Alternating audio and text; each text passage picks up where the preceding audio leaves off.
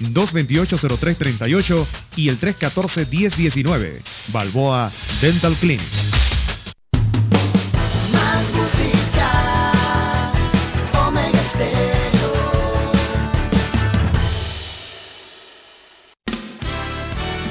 La mejor franja informativa matutina inicia a partir de este momento con un análisis completo del acontecer nacional e internacional. Noticiero Omega Estéreo. Omega Estéreo Noticias.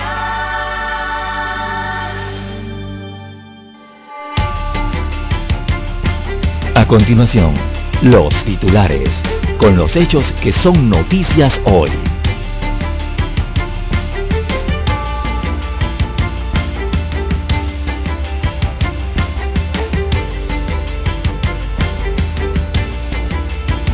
Fallo a favor del diputado Arias trae a debate la necesidad de cambios en los juicios especiales. Nadie en el gobierno está sentado allí para resolver problemas, dice El Gavarría. Conet presenta plan de reactivación de 4 mil millones de dólares.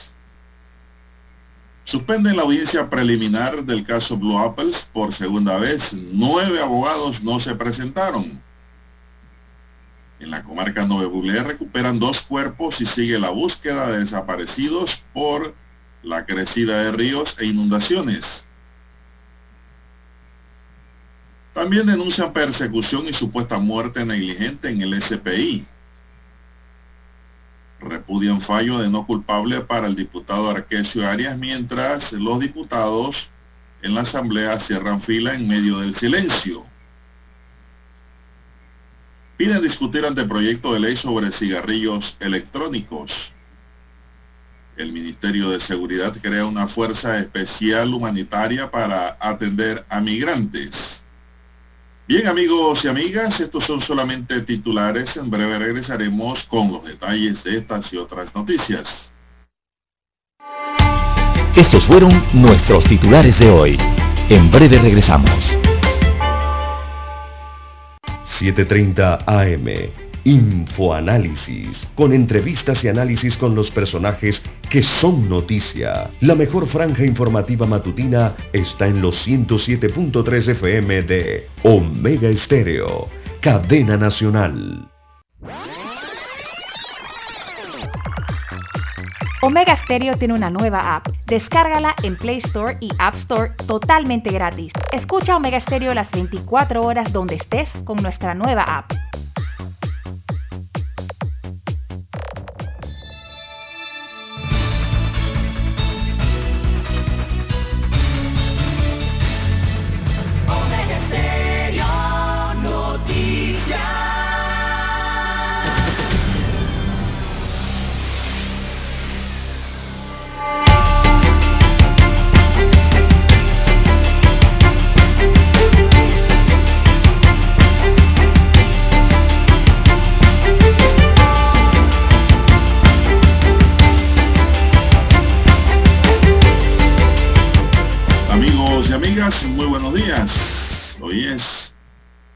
Martes 20 de abril del año 2021. Daniela, Daniel Arauz está en el tablero de controles. En la mesa informativa les acompañamos César Lara y Juan de Dios Hernández Sanur para presentarles las noticias, los comentarios y los análisis de lo que pasa en Panamá y el mundo en dos horas de información.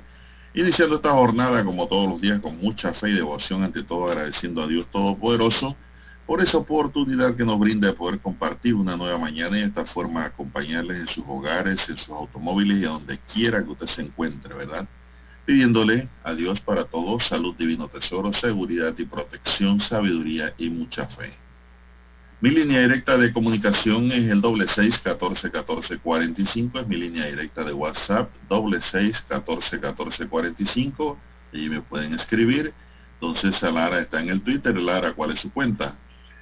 Arroba César Lara R es mi cuenta en la red social Twitter. Allí puede enviar sus mensajes, sus comentarios, denuncias, fotodenuncias, también el reporte del tráfico temprano por la mañana. Recuerde la dirección arroba César Lara R, tanto en el Twitter como en el, Instagram. La verdad, todos esos incidentes, accidentes, Lo que usted se encuentre sobre la vía, usted lo puede enviar allí, información que le sirve al resto de los conductores. Buenos días, Daniel, a usted, don Juan de Dios, todos ustedes, amigos oyentes, a nivel aquí de las provincias y repúblicas eh, de Panamá, cubiertos a través de dos frecuencias a nivel nacional, y también los que están fuera de fronteras, sí, los que nos escuchan a través de la magia del ciberespacio, eh, conectados ya a, a omegaestereo.com y también a las diferentes plataformas, así como al apps de Omega Estéreo.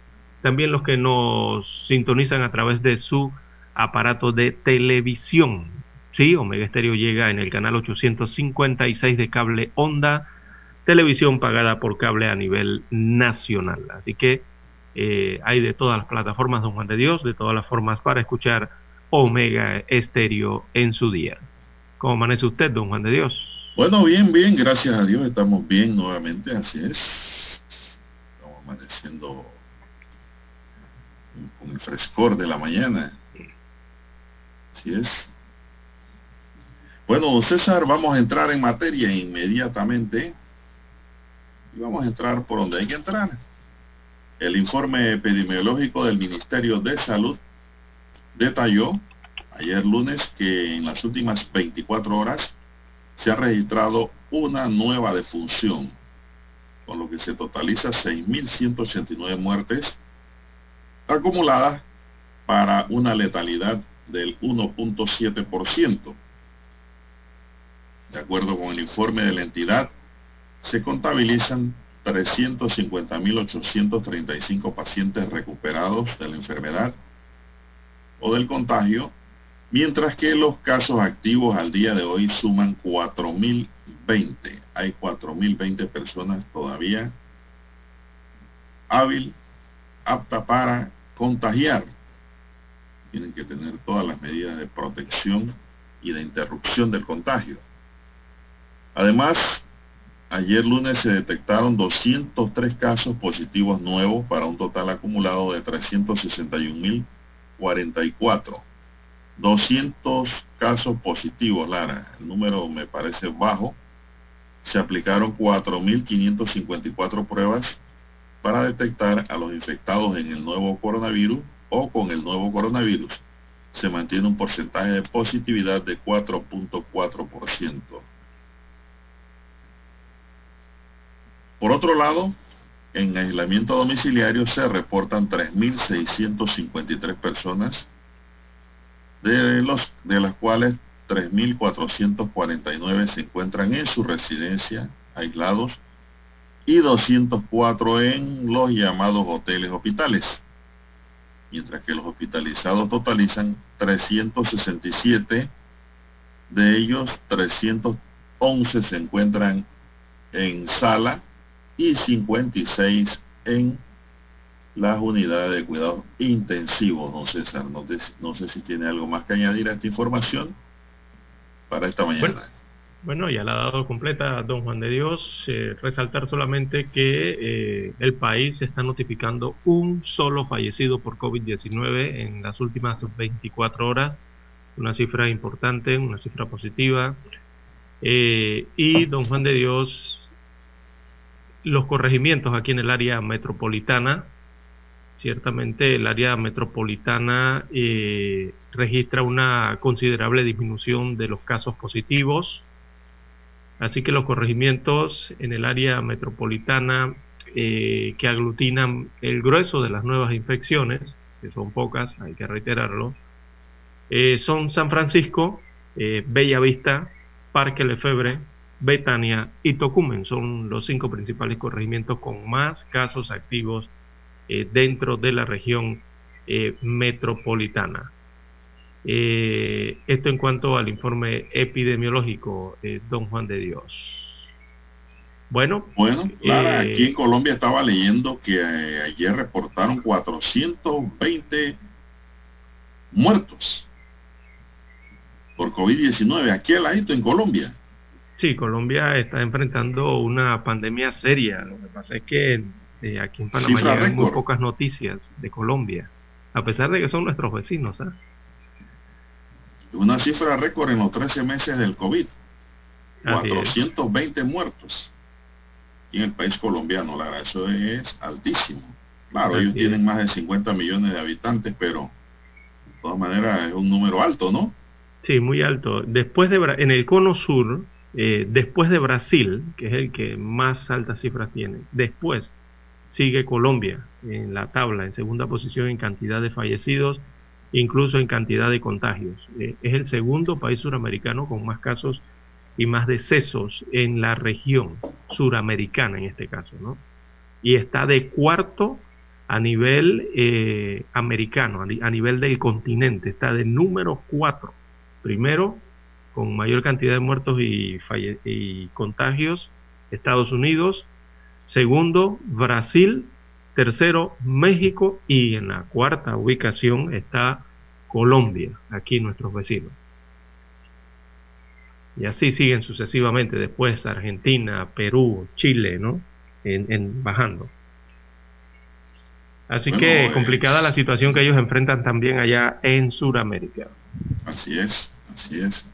Preocupante de verdad esta situación del COVID mantiene a, los países en un estado de preocupación. Aquí tenemos que mantenernos en alerta Lara, y seguir las medidas de seguridad, por favor. Mascarillas. Si hoy, hoy va para el estadio, tiene que llevar tres mascarillas, Lara. Cuatro, cuatro, si es posible. Sí, te lleve su bolsita de mascarillas, y no está de más. Panamá logró controlar los indicadores epidemiológicos del COVID-19 en más de 10 semanas las cifras de casos y muertes han disminuido notablemente. Además, hay dos días seguidos solo con una muerte. Destaca hoy el diario La Prensa. Expertos y autoridades piden a la gente no dejar las medidas de bioseguridad, mantener el control. Así es, los indicadores epidemiológicos que muestran la dinámica de la enfermedad COVID-19 está bajo control en Panamá Mientras la enfermedad golpea con fuerza a otros países de la región de América Latina y el Caribe, la estadística en Panamá, eh, como lo dijimos ya, refleja 203 casos nuevos ayer, con un fallecido. En efecto, los con cifras esperanzadoras están cerrando de forma sostenida los indicadores de casos de muerte positividad y el valor promedio de infecciones que ocurren a partir de un caso, el RT, la semana epidemiológica que recién concluyó del 1 al 17, del 11 al 17 de abril, cerró con 2.220 casos, es decir, 84 casos menos que la semana anterior, cuando se registraron en el país 2.304 contagios de la COVID. Así lo muestran los informes de epidemiología del Ministerio de Salud que permiten establecer que las muertes han disminuido, aunque la semana que concluyó el pasado sábado la cifra de decesos se mantuvo en 28 como la semana previa del 4 al 10 de abril. Panamá tiene 14 semanas con una disminución de casos y 13 con descensos de muertes, mientras la positividad tiene 15 semanas con tendencia a la baja y en, las, los últimos y en las últimas cuatro el país logró una positividad menor al 5%, que es la recomendada por la Organización Mundial de la Salud.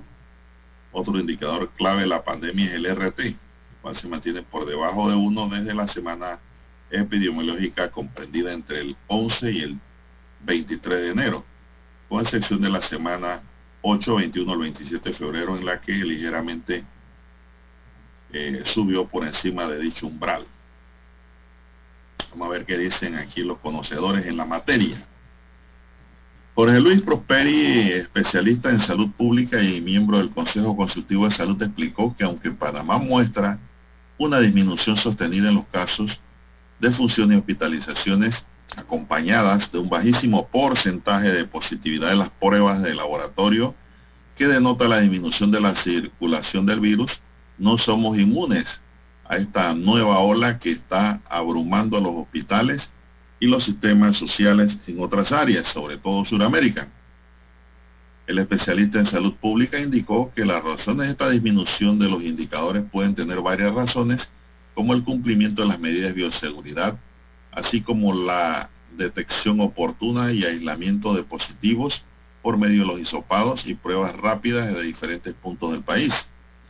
Es importante mantener esta vigilancia ante la, la circulación de las nuevas variantes del virus, dijo. Añadió que la caída de los indicadores no es todavía un efecto de la vacunación porque solo se ha alcanzado a un 10% de la población.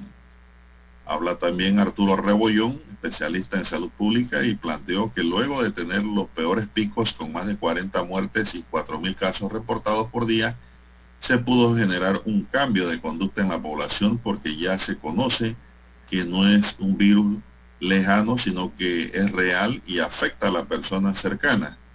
Rebollón sostuvo que las cifras de la semana recién concluida son muy favorables. Bueno, don, don, Dani, vamos a hacer una pequeña pausa para regresar con el tema. Don César Lara tiene también algo que decir, parece allá. Noticiero Omega Estéreo. La mejor franja informativa matutina está en los 107.3 FM de Omega Estéreo, 530 AM Noticiero Omega Estéreo presenta los hechos nacionales e internacionales más relevantes del día. 7.30 AM. Infoanálisis. Con entrevistas y análisis con los personajes que son noticia. De 8 y 30 a 9 y 30 de la mañana, sin rodeos, con Álvaro Alvarado. De lunes a viernes, por Omega Estéreo. Omega Stereo tiene una nueva app. Descárgala en Play Store y App Store totalmente gratis. Escucha Omega Stereo las 24 horas donde estés con nuestra aplicación totalmente nueva. En centrales telefónicas, casa del teléfono es tu mejor opción. Te asesoramos y ofrecemos buena atención con años de experiencia trabajando para ti. La casa del teléfono, ubicados en Via Brasil y Vista Hermosa. La casa del teléfono, líder de telecomunicaciones. La casa del teléfono, distribuidores de Panasonic. Ven a visitarnos. La casa del teléfono 229-0465 lsdtcorp.com Distribuidor autorizado Panasonic para anunciarse en Omega Estéreo, marque el 269-2237. Con mucho gusto le brindaremos una atención profesional y personalizada. Su publicidad en Omega Estéreo. La escucharán de costa a costa y frontera a frontera. Contáctenos 269-2237. Gracias.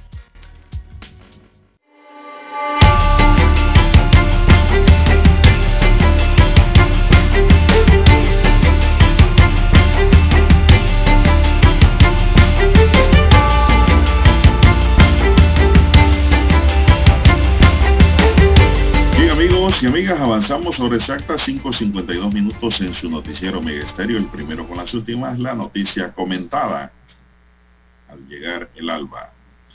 Bien, gracias por su sintonía, amigos y amigas en todo el país y el resto del mundo. Bien, en el escenario regional los expertos coinciden en que se deben evitar situaciones como la de Chile, en donde la vacunación ha sido rápida y extensa, pero los casos de la enfermedad han aumentado y los centros hospitalarios están al límite. Recientemente Francisco Álvarez, un experto en salud pública y hasta hace poco director del Departamento de Salud de la provincia de Valparaíso, la segunda más poblada de Chile, dijo que todo comenzó con la relajación de las restricciones de la COVID-19. Bueno, veamos el caso de Chile, que iba muy bien, ¿verdad? Miremonos en ese espejo y aprendamos, como quien dice, las lecciones por cabeza ajena. Miremos y observemos el caso de Chile. Nos habla Álvarez y nos dice que las personas recibieron dos mensajes engañosos en Chile. Puedes irte de vacaciones a cualquier lugar del país o al extranjero ya. Y somos uno de los principales países de América Latina en términos de vacunación. La gente entendió que el riesgo de contraer el virus probablemente había terminado y relajó las medidas. Eso creó la tormenta perfecta para el país suramericano, dijo Francisco Álvarez. No hagamos eso en Panamá, que ya vemos que queremos hacerlo. ¿ah? Aquí todo el mundo quiere andar por el interior, andar por todos lados, irse hacia otro país, porque dicen que aquí estamos bien. Estamos bien provisionalmente, agreguen esa palabrita, provisionalmente, momentáneamente, porque hay que seguir cuidándose. Bien, el escenario en Brasil es más complicado con la aparición de las variantes P1 y P2. La P1 tiene 17 mutaciones diferentes, es hasta 2.4 veces más transmisible y puede escapar de los anticuerpos generados en infecciones previas, según un estudio publicado esta semana en la revista Science. ¿Qué quiere decir esto? Que cualquiera que haya vivido, sufrido el virus, haya contagiado, le puede repetir con la P1 o la P2 en Brasil, así como también inclusive a los que han sido vacunados. De hecho, las autoridades sospechan que este linaje está detrás del gran número de contagios y muertes que reportan diariamente el país sudamericano. Solo el pasado domingo Brasil reportó 42.980 casos y 1.657 muertes en 24 horas. La Organización Panamericana de la Salud advirtió de que América del Sur sigue siendo el epicentro de la pandemia en la región de América y se corre el riesgo de sufrir un repunte de casos de COVID-19 más importante que durante el año pasado. Recordemos que nosotros estamos aquí, de la ceja al ojo con Sudamérica. Solo nos separa el tapón de Darín y pues el peligro está latente allí. No hay más que seguir con las medidas de bioseguridad como tiene don Daniel allá, con su máscara, a pesar de que está solito en los controles. Parece un controlador aéreo allí, don César. Y usted nos puede agregar, César, si tiene alguna información adicional al tema, si no nos vamos a otra materia. Bueno, sí, hay que recordarle, no simplemente de Panamá, hay que ver el contexto mundial de la pandemia. Recordemos que ella ha alcanzado en estos últimos días hace poquitos días, eh, la semana pasada, ya estaba marcando su punto más crítico según las mediciones a nivel mundial, con infecciones que estaban creciendo exponencialmente en algunas regiones del planeta, ¿verdad? Y eh, la advertencia era de, de que el virus se podría controlar y se podría controlar en unos meses si se toman las medidas adecuadas de bioseguridad, como usted bien ha reiterado, don Juan de Dios. Todo depende de cómo nos comportemos, tanto a nivel de eh, nuestro país, a nivel de la región centroamericana, a nivel del continente y a nivel de los que viven en todos los continentes, en los cinco continentes. Eh, digo, es una situación que no queremos volver a estar, eh, ¿verdad? Tener esos, esas cantidades, esos números en aumento eh, estar va eh, poner al sistema hospitalario bajo presión nuevamente. No queremos nada de eso. Ningún país quiere vivir así. Pero si la población, la sociedad no comprende que tiene que seguir cuidándose, entonces eh, volveremos a esos estadios. Las medidas de control eficaces ya las conocemos todos y sabemos que están allí. Simplemente hay que aplicarlas para tratar de evitar de que vuelvan esas olas fuertes, ¿no? Como les ha ocurrido a otros países eh, por algún tipo de descuido en sus estrategias, como ya lo vimos en el caso notando, de Chile. Lara, ¿sabes en dónde estoy notando los errores? ¿Por dónde? En el distanciamiento. Sí, la gente está confiada. Es que la gente no sabe qué, qué, cuán, qué distancia dos metros. Seis pies. Y a pesar de que hay comercios e instituciones que tienen marcado el piso, eso no tiene dos metros tampoco. Uh -huh. Si acaso un metro. Yo no sé quién tomó esas medidas y marcó eso. Que mandarlo a la escuela primaria de nuevo. Pero el distanciamiento, Lara, aún existiendo marcas en el piso, la gente, oiga, se aglomera y se acerca, se pegan. Uh -huh. Yo creo que hay que tomar al máximo las medidas de seguridad. Bueno, si hay un aglomamiento por necesidad o por circunstancia, póngase bien la mascarilla, póngase la doble o use también su careta plástica. Así y no es. esté tocando. Así no es. esté tocando lo que no hay, debe. hay- tienen que verlo también desde el forma del contexto mundial. Asia y Medio Oriente registraron un fuerte aumento de casos eh, la semana pasada. Eh, hubo un leve, una leve estabilización hacia, hacia el descenso en, en, lo crítico que ya se encontraba Europa, por lo menos Inglaterra, el Reino Unido en su conjunto, perdón, eh, ha logrado mejorar. Eh, Alemania está allí, como que decimos en buen panameño, boxeando, al igual que Francia, Italia ha logrado mejorar también. pero acá en América, como usted bien señaló, regiones como Estados Unidos mantienen los altos niveles, México, Brasil, Chile, Perú, Argentina, Argentina que sí ha encendido las luces rojas de verdad. Eh, todo eso, bueno, nosotros estamos en todo, dentro de todo el contexto, ¿no? Así que hay que seguir cuidándonos las medidas de distanciamiento, el uso de mascarilla, higiene de manos, eso no se le puede olvidar a la gente. Higiene de manos, ventilación, eh, las autoridades seguir con el rastreo de contactos, los aislamientos y las cuarentenas estrictas cuando se, te olvida, casos. Se te olvida una medida, Lara. ¿Cuál? A ver.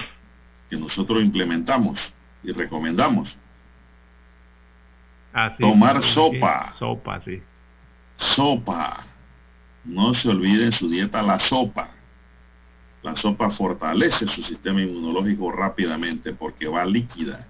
Lleva todos los ingredientes químicos orgánicos necesarios que el cuerpo solicita. No olvide alcalinizar su cuerpo tomando vitamina C, comiendo piña. Dani, usted que es un ha sido consumidor de mango verde, sí. y tiene vitamina C, naranja, mandarina, limón. Donde haya, ¿no? Porque ya está pasando la temporada. Bueno, tiene que buscar ahora, alguna alternativa. Sí, y ahora que eh, el mensaje es reiterado y hay que machacar sobre él, remarcar, porque recordemos que los restaurantes y los bares, discotecas, clubes nocturnos eh, abren sus puertas. Y no se espera entonces, eh, esperemos que no estén tan llenos, ¿verdad? Eh, y que haya las personas que estén, tomen las debidas precauciones, sobre todo en esos comercios. Vamos a hacer una pequeña pausa para escuchar nuestro himno nacional.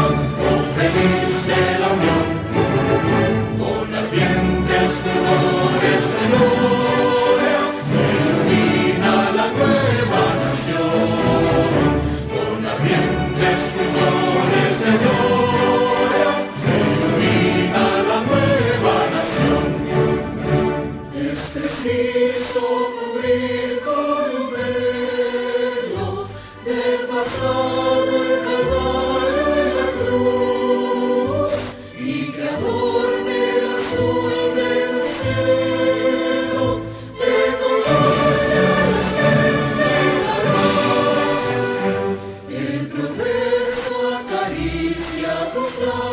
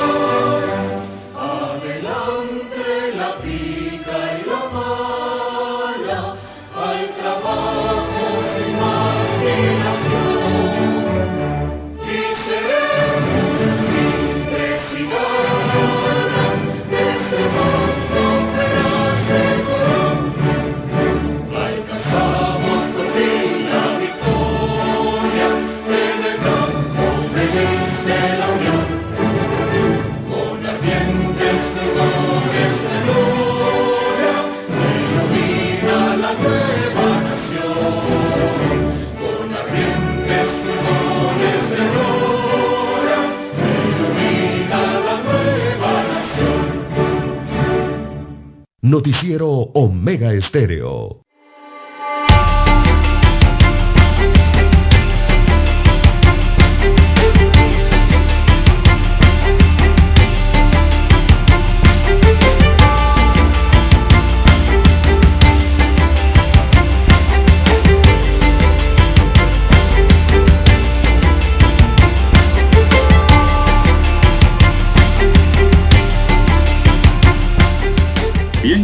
47 propuestas. Dígame, César, dígame, dígame. Eh, las 6, las 6, 5, 6, 5 minutos de la mañana en todo el territorio nacional.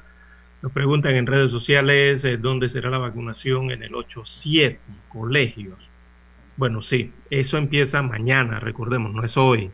Es el día de mañana, eh, 21, de, 21 de abril, arranca la vacunación en el circuito 8-4 y también en el circuito 8-7. Son dos circuitos que arrancan mañana.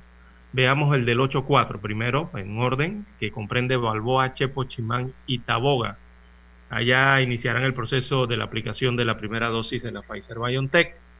Así que para ese circuito, eh, atención la gente de Chepo Cabecera, en Chepo Cabecera se habilitó el Centro de Educación Básica General Estado de Qatar. Allí va a haber vacunación también en el Centro de Educación Básico General Unión de Azuero, también en el José Duque, en el Venancio Fenosa, también en el sector de las Margaritas se habilitaron la Escuela José eh, del Carmen Echevers, eh, en Cañita, eh, la Escuela Clímaco Delgado Barahona, en Tortí, la Piriatí en Verá, el centro educativo que está en Piriatí en Verá, eh, también el Santa Rosa de Lima, también en Río Tortí, eh, mientras que en el Llano, allá será en el Centro de Educación Básica General Lorenza Lazo y también el de la Loma del Naranjo.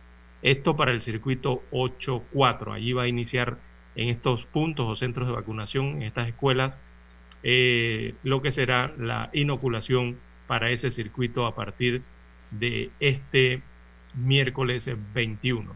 En cuanto al circuito 8-7. Pregunta un oyente para usted, dice, pregúntele a Lara si la vacunación para estos circuitos es con la Pfizer o con la AstraZeneca. Es con Pfizer BioNTech, no incluye la AstraZeneca todavía. Adelante, Así que pues, el circuito 8-7, el circuito 8-7, eh, allí se esperan entonces vacunar a 50 mil personas al menos, son unas 50 mil para este circuito 8-7, recordemos San Francisco, Santa Ana, eh, perdón, San Felipe, eh, Santa Ana, Ancón, El Chorrillo, Caledonia, Bellavista, eh, Pueblo Nuevo, bueno, todos estos circuitos, eh, estos corregimientos componen el circuito 8-7. Allí como será, habrán 14 centros de vacunación en el 8-7, vamos por corregimiento, veamos el de Bellavista. En el corregimiento de Bellavista, la vacunación será en el colegio La Salle a partir de mañana, los que ya se han registrado. En el corregimiento de Caledonia será la Escuela República de Chile y también la Escuela Pedro Sosa. Esto en el corregimiento de Caledonia a partir de mañana. En el corregimiento de San Felipe será la Escuela República de México. En el corregimiento de Curundú, la Escuela Fe y Alegría. En el corregimiento del Chorrillo, la Escuela Manuel José Hurtado será el centro de vacunación. Eh, el corregimiento de Santa Ana corresponderá el centro de vacunación al Instituto Nacional, allí será la inoculación para Santa Ana. En el corregimiento de Ancón estarán habilitadas las escuelas de Gunanega, también la Universidad de las Américas Judela y la Escuela Omar Torrijos Herrera, son los tres centros de vacunación en Ancón. Para el corregimiento de Betania será la Escuela de Japón, la Escuela José Arango y también el Instituto América. Son los tres centros de vacunación en Betania. Y finalmente para el corregimiento de Pueblo Nuevo se estará llevando a cabo la vacunación en la Escuela Ricardo Miró de Pueblo Nuevo. Así que así estarán distribuidas las vacunas para lo que arranca mañana con la vacunación de los circuitos 8.7 y 8.4. Acá eh, eso sería para la ciudad de eh, Panamá, el área metropolitana, circuito 87 y circuito 84. Así está la vacunación para mañana, don Juan de Dios. Bueno, llegó a su circuito. Sí, al 87. ¿Entonces se va a vacunar? Eh, pero no me toca todavía. Por la No. edad. No, son mayores de 60 años, recuerda. Ah, pues yo pensaba que ya tenías tus 60. No, no, no, todavía no. Eh, Aspiro a llegar hasta allá, Dios quiera. Ajo, te voy a decir que llegar a 60 es bueno, ¿ah? Ajá, así Hay mismo gente es. que no llega. Ojalá no ocurra nada en el camino. Sí, hombre, llegar a los 60 y pasar y mirar los 60 lejos que se van quedando atrás. Así es mismo bendición. Así es. Hay gente, Lara, que nunca se quiere poner vieja. Inclusive no madura el cerebro. No madura la mente. Se quedan siendo bebés, niños. Se quedan infantiles. No, no, no. Eso es un proceso natural. Y todo el que tiene más de 60, pues, lleva esa bendición de poder haber vivido 60 años. Esperamos, Lara. Esperamos llegar y Así es. sobrepasar. Así es. Oiga, don César, esto, la hora exacta para todo el país, 6-10 minutos. Ayer la Cámara de Comercio se pronunció, Lara, las propuestas para la reactivación económica del país presentada ayer por el Consejo Nacional de la Empresa Privada, incluyendo pues la Cámara de Comercio y todos los sectores privados, indicaron al Ejecutivo que requieren de una inversión de 4 mil millones de dólares en distintos sectores que generarían 140 mil empleos directos y 68 mil indirectos. El portafolio de propuestas fue detallado por los empresarios durante una reunión en la presidencia con el presidente Laurentino Cortizo, el vicepresidente José Gabriel Carrizo y ministros de Estado. Julio de la Lastra, presidente del CONEP, dijo que las propuestas son el resultado de un proceso sistemático y participativo del sector privado para la reactivación económica elaboradas con equipos técnicos. Algunas de las propuestas van a requerir la participación del gobierno en su rol de facilitador de la inversión privada, pero también podría haber un financiamiento desde el sector público, dijo de la Lastra. Para analizar la implementación de este plan, se nombró una comisión de alto nivel integrada por de la Lastra, el sector privado y por el gobierno nacional, por el ministro de Comercio e Industria, Ramón Martínez, junto con Salet Asbat, secretario de la Asociación Público-Privada. El presidente Cortizo calificó de muy razonables las propuestas de los empresarios y dijo que muchas son complementarias al plan de recuperación económico que ejecuta el gobierno desde el inicio de la pandemia. Así a grosso modo, pues lo que le podemos dar en Lara como detalle, pero la nota es que están diciendo que se necesita una inversión de 4 De cuatro mil mil. millones de dólares en diferentes sectores para generar 140 mil empleos directos y 68 mil indirectos. 4.337.9 millones de dólares es la cifra que presenta el informe del sector privado. 4.337.9 millones de dólares es lo que se requeriría según el CONEP para la reactivación económica del país, lo que podría generar eh, eh, una, una cantidad de unos 140 mil empleos directos y unos 68 mil indirectos, según decía Julio de la Lastra ayer eh, en reunión en la presidencia de la República. Así que, bueno, son varios sectores lo que ellos, a los que están apuntando, entonces para la reactivación económica hay que ver el detalle de cómo es ese plan y incluso el detalle de cómo es el plan gubernamental también, don Juan de Dios, porque nos hablan de, digo, de forma general, ¿no? De que se va a generar esta cantidad de supuesta de empleos, se necesita esta cantidad de dinero para hacerlo, pero no nos han dicho cómo hacerlo. Eh, o si va a ser eh, esa reactivación eh, en lo que denominan, se ha denominado desde hace más de un año una nueva realidad, un nuevo inicio, eh, con parámetros distintos a los que teníamos antes, a los que existía la COVID-19. A nivel internacional los economistas están reiterando que las cosas han cambiado, don Juan de Dios, eh, y hay que ver si Panamá va a aplicar estas medidas eh, para reactivar la economía de la misma forma o con las mismas pautas que existían antes de la pandemia.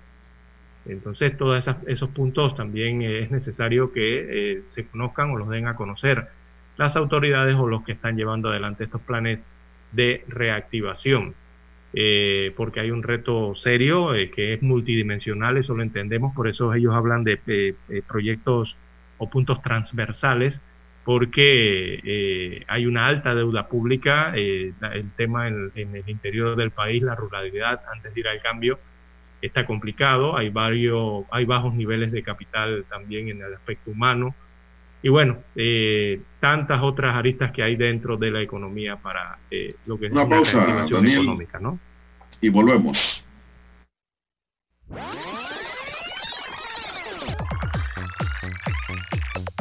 Omega Stereo tiene una nueva app. Descárgala en Play Store y App Store totalmente gratis. Escucha Omega Stereo las 24 horas donde estés con nuestra aplicación 100% renovada.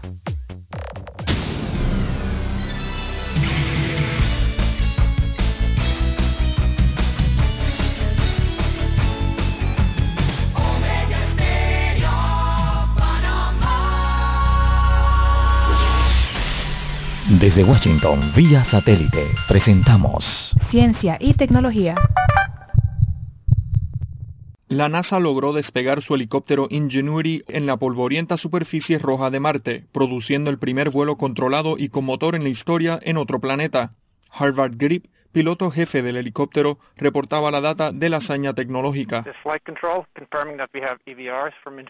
E este es el control de vuelo que confirma que tenemos EVR de Ingenuity. Ingenuity informa haber realizado giro, despegue, ascenso, vuelo estacionario, descenso, aterrizaje, aterrizaje y giro hacia abajo. Y los datos del altímetro confirman que Ingenuity ha realizado su primer vuelo de un avión propulsado en otro planeta. El vehículo de la NASA Perseverance, que se encontraba a 64 metros de distancia del Ingenuity, envió la data. El Ingenuity viajó hasta Marte con el Perseverance sujeto a la parte inferior del vehículo a su llegada al antiguo delta de un río en febrero. El prototipo del helicóptero, de 85 millones de dólares, estaba considerado como un proyecto de alto riesgo pero con el potencial de grandes recompensas.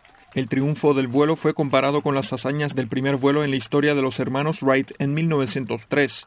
De hecho, el Ingenuity de 4 libras llevaba un trozo de la tela de la aeronave de los hermanos Wright. El centro de operaciones estalló en aplausos, vítores y risas cuando por fin se anunció el éxito, y las celebraciones se incrementaron cuando la primera imagen en blanco y negro del Ingenuity apareció en sus pantallas, y en ella se veía la sombra mientras sobrevolaba la superficie en Marte. Más adelante llegaron las impresionantes imágenes a color del helicóptero en su descenso de vuelta a la superficie, tomadas por la Perseverance. La misión consistía en un vuelo de 40 segundos y la aeronave cumplió todos sus objetivos puesta en marcha, despegue, vuelo, descenso y aterrizaje. John F. Burnett, Voz de América, Washington. Desde Washington, vía satélite, hemos presentado Ciencia y Tecnología. La mejor franja informativa matutina está en los 107.3 FM de Omega Estéreo, 530 AM Noticiero Omega Estéreo presenta los hechos nacionales e internacionales más relevantes del día. 7.30 AM. Infoanálisis. Con entrevistas y análisis con los personajes que son noticia. De 8 y 30 a 9 y 30 de la mañana. Sin rodeos. Con Álvaro Alvarado. De lunes a viernes. Por Omega Estéreo. ¿Qué tal amigos? Les saluda Álvaro Alvarado quiero invitarlos para que me acompañen en mi nueva casa, Omega Estéreo, donde estaremos hablando sin rodeos de los temas que interesan a Panamá, de lunes a viernes, de 8 y 30 a 9 y 30 de la mañana. Sin rodeos, con Álvaro Alvarado, por Omega Estéreo.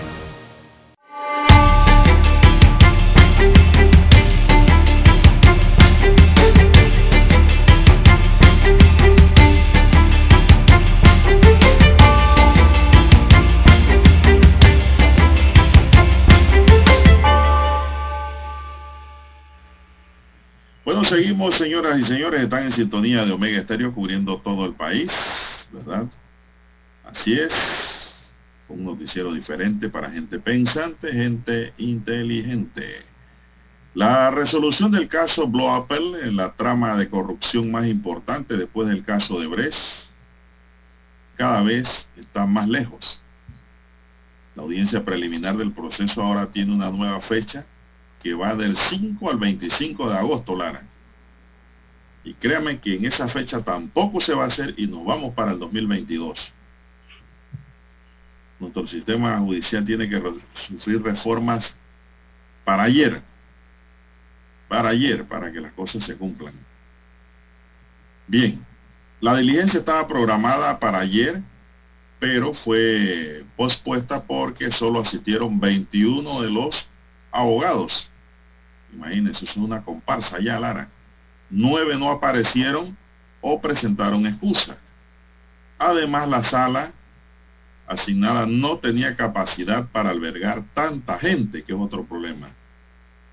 En la, es la segunda vez que se aplaza esta audiencia.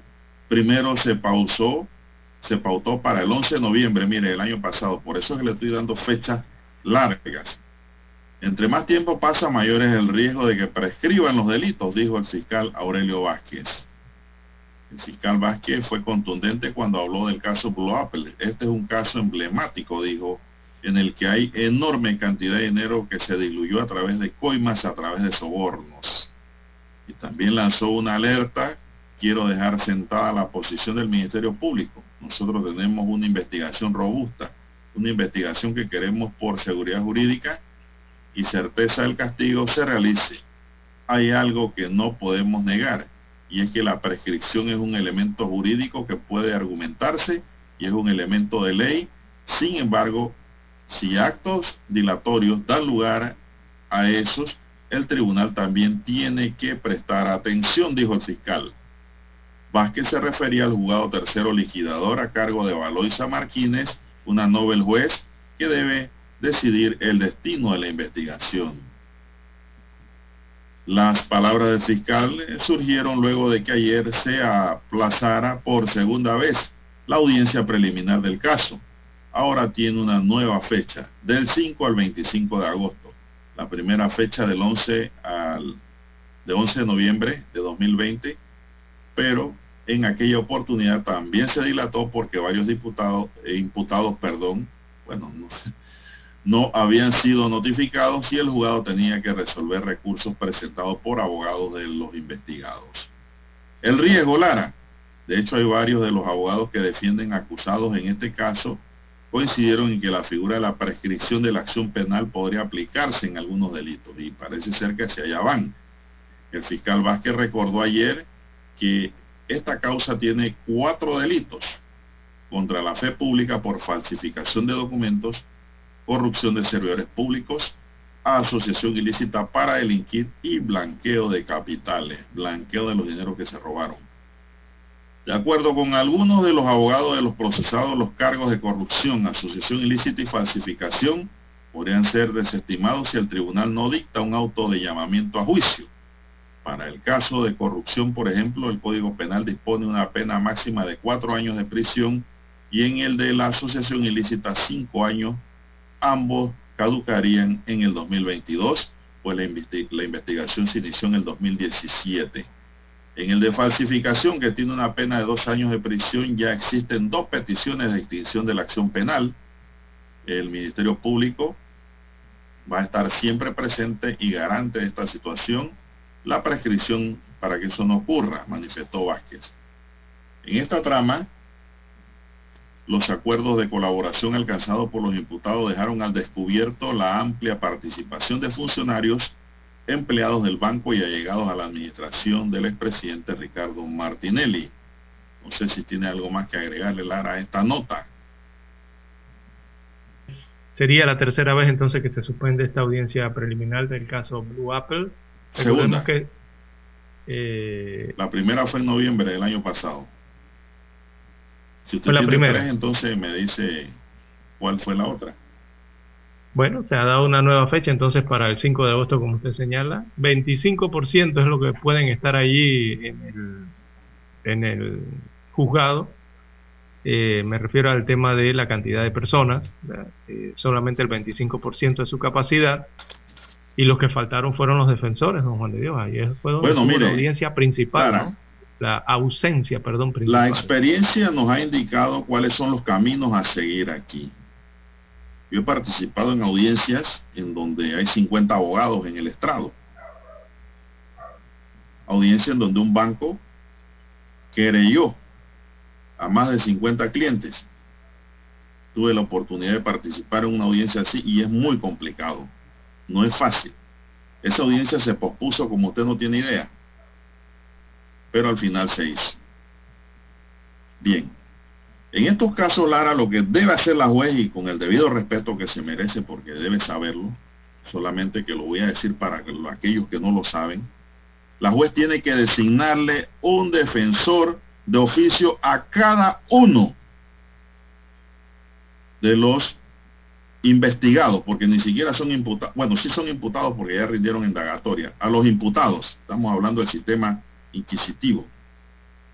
Eso es lo que tiene que hacer la juez, pedirle al Instituto de Defensoría de Oficio, Lara, que le designe a cada uno de los imputados un defensor de oficio, para en caso tal de que cuando llegue esa fecha, algún abogado no se presente por X o Y motivo y la audiencia preliminar calificatoria se pudiese decidir y definir allí evitando la prescripción de los delitos.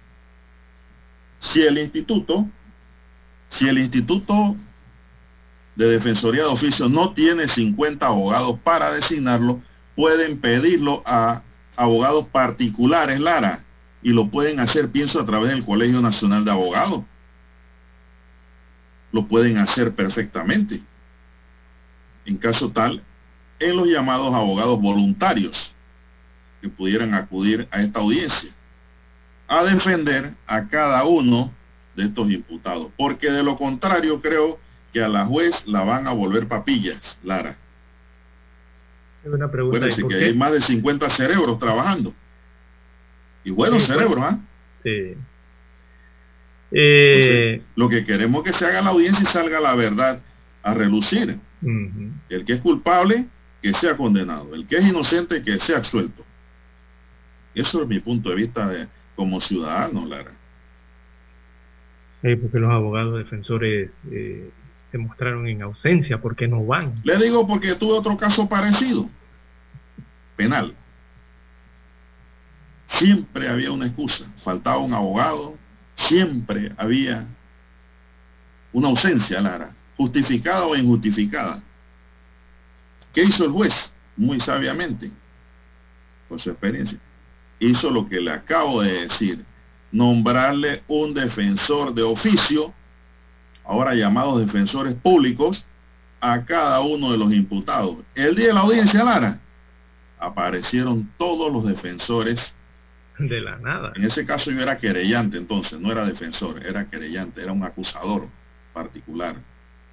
Allí se hizo una audiencia después de más de cinco posposiciones que hubo, que yo pensaba que también iba a prescribir la acción penal por homicidio eh, culposo. Eso es lo que hay que hacer aquí, porque de lo contrario van a jugar con la juez y no va a poder realizar la audiencia y le van a empezar a prescribir los delitos uno por uno en cuanto a su acción penal, Lara. Eso es lo que le puedo dejar de mi experiencia en el tapete para que no ocurra como una colaboración. la juez sabe. La juez sabe que tiene entre, claro, debe saber que tiene entre sus eh, entre sus herramientas estas, ¿no? Que le permite Pero la me preocupa, Lara, que ya es una novel juez. Es una juez que no tiene la experiencia y carretera necesaria para tratar. No, pero ya pronto se va a enterar, sí, ya pronto se va a enterar si en Omega Estéreo lo dijimos. Va a tener que tomar carta en el asunto y hacer las consultas necesarias, también con otros jueces de más carretera. El que, se, el que consulta menos se equivoca, Lara. Porque por lo visto esto va por lo largo. Eso es lo que hay que hacer allí. Nombrar un defensor de oficio para cada imputado. Si su defensor particular no puede asistir, la audiencia se hace de todas maneras. Vamos a la pausa, don Daniel, y volvemos. 7.30 AM Infoanálisis, con entrevistas y análisis con los personajes que son noticia. La mejor franja informativa matutina está en los 107.3 FM de Omega Estéreo, cadena nacional. Desde los estudios de Omega Estéreo, establecemos contacto vía satélite con la voz de América. Desde Washington, presentamos el reportaje internacional.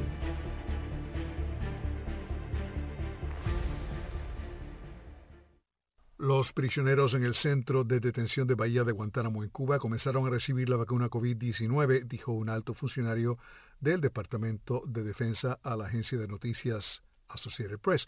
El anuncio coincide con el plazo del presidente Joe Biden para que los estados hagan que las vacunas estén más disponibles en todo el país a partir del 19 de abril de 2021 para cualquier persona de 16 años o más calificada para inscribirse y obtener una cita para vacunarse. El funcionario de defensa dijo que los 40 hombres detenidos en Bahía de Guantánamo se les ofreció la vacuna para cumplir con los requisitos legales sobre el tratamiento de los prisioneros y ayudar a prevenir la propagación del COVID-19. Los estrictos procedimientos de cuarentena ya habían reducido drásticamente las actividades en Bahía de Guantánamo y habían puesto en alto los procedimientos legales para los prisioneros que enfrentan juicio por crímenes de guerra, incluyendo acusados en el ataque del 11 de septiembre de 2001. Varios miembros republicanos del Congreso respaldaron una legislación que habría impedido que los prisioneros de Guantánamo recibieran la vacuna hasta que todos los estadounidenses tuvieran la oportunidad de recibirla. La mitad de todos los adultos en Estados Unidos han recibido al menos una dosis de la inyección. Alejandro Escalona, Voz de América. Escucharon vía satélite desde Washington el reportaje internacional.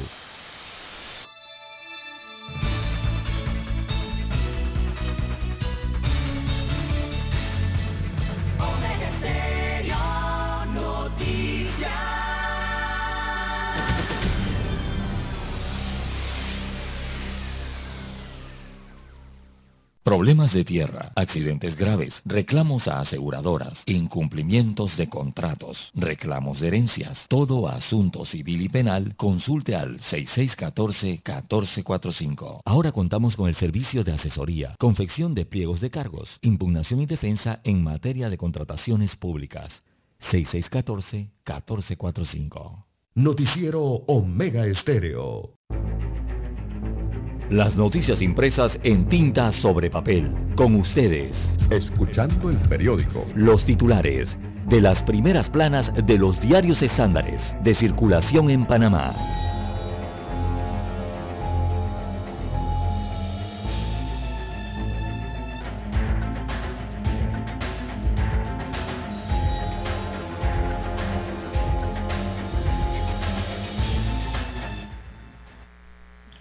Bien, don César. Los oyentes. ¿Con cuál bueno, arrancamos con la decana de la prensa nacional.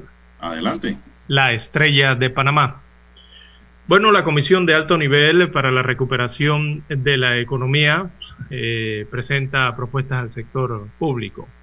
Así que el gobierno y el sector empresarial conformaron una comisión de alto nivel para darle seguimiento u ofrecer apoyo al proceso de la reactivación económica del país para la cual los empresarios presentaron 47 propuestas que fueron calificadas de muy razonables por el presidente de la República, Laurentino Cortizo.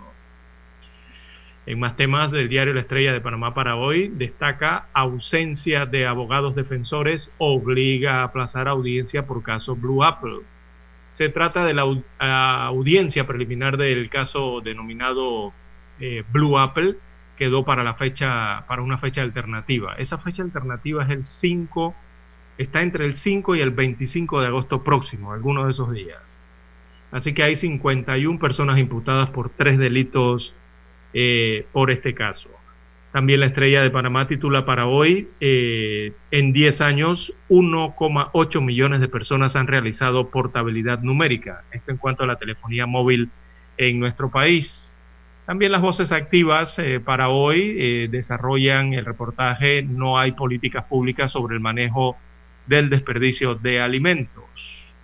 En más títulos del diario La Estrella para hoy presentan denuncia ante la ANTAI contra el Ministerio de Salud. Eh, es por el tema de un acto público, una licitación. Así que el abogado Eduardo Pinoc presentó una denuncia ante la ANTAI por supuestas irregularidades en la licitación para pruebas e insumos de laboratorio para la detección de la COVID-19. También en vitrina del diario La Estrella de Panamá, el trabajo de conservación y el día dedicado al patrimonio histórico, reportaje especial en la página 2B. Arquesio Arias, la justicia especial y las protestas eh, por un fallo. Es un análisis que tiene hoy la Estrella de Panamá en la página 4A respecto a la actuación de la Corte Suprema de Justicia y el tema de los eh, el tema de los juicios especiales en el país. También para hoy, en moda tenemos eh, las millonarias ganancias de la industria cosmética y la crueldad hacia los animales, otro reporte especial. Prueba de la COVID-19, ¿cuál es el momento indicado? Hace a forma de pregunta el titular del diario La Estrella de Panamá.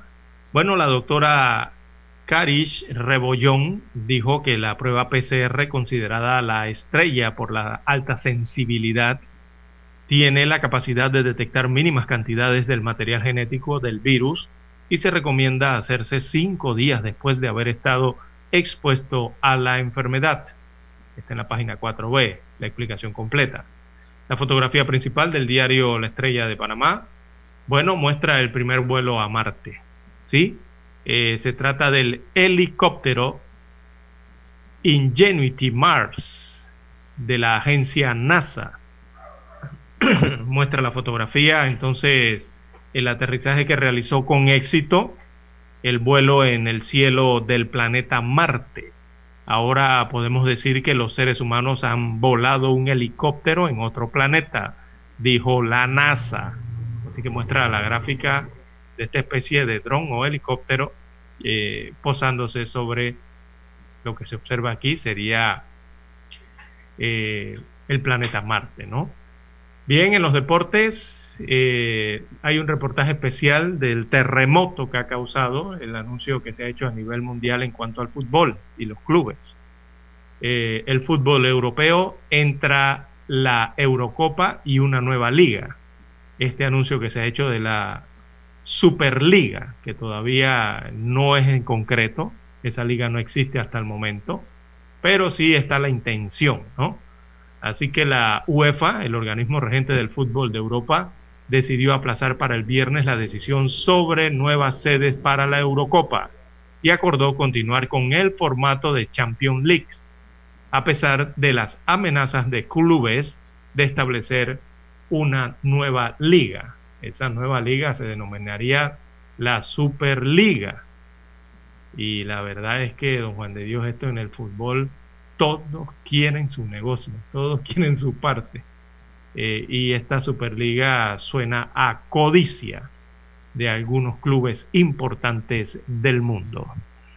Bien, estos son los títulos que tienen portada el diario La Estrella de Panamá. Pasamos ahora a la lectura de los principales titulares de los del periódico La Prensa, en este caso, don Juan de Dios. Adelante.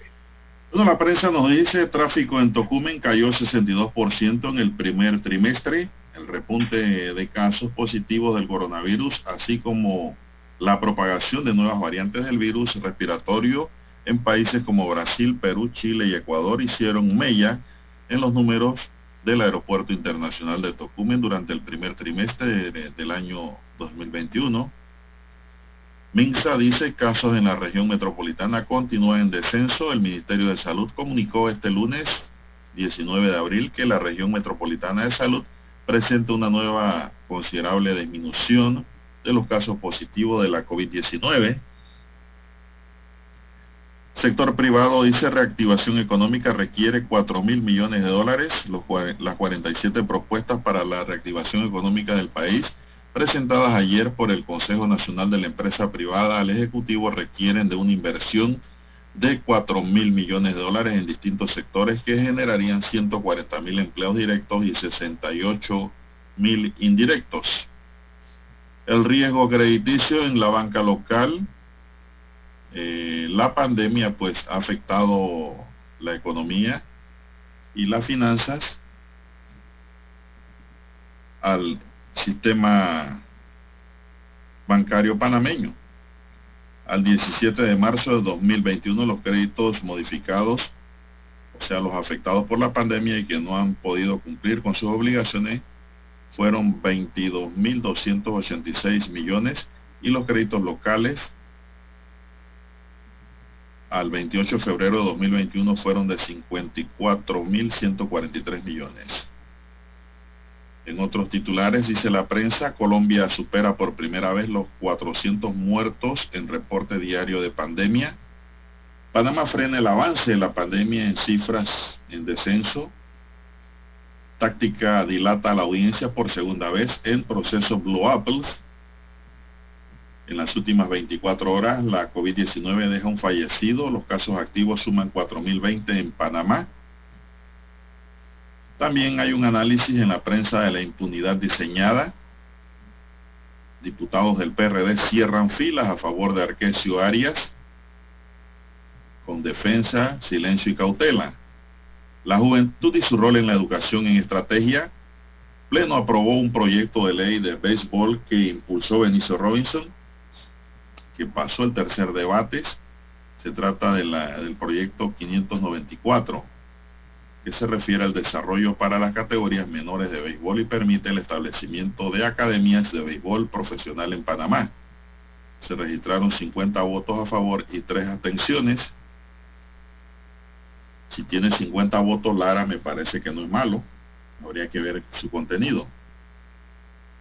Estados Unidos promete liderar la lucha por el clima presionando al mundo contra el carbón y más de un millón de personas se han registrado para vacunarse en inscripción. El formulario de registro de solicitante de vacunación contra la enfermedad COVID-19 alojado en la plataforma vacuna vacunas.panamasolidario.gov.pa ha sido llenado por más de un millón de personas. Bien amigos y amigas, estos son algunos de los titulares de primera plana del diario La Prensa para hoy y así concluimos con la lectura de los titulares correspondientes a la fecha. Hasta aquí, escuchando el periódico. Las noticias de primera plana, impresas en tinta sobre papel.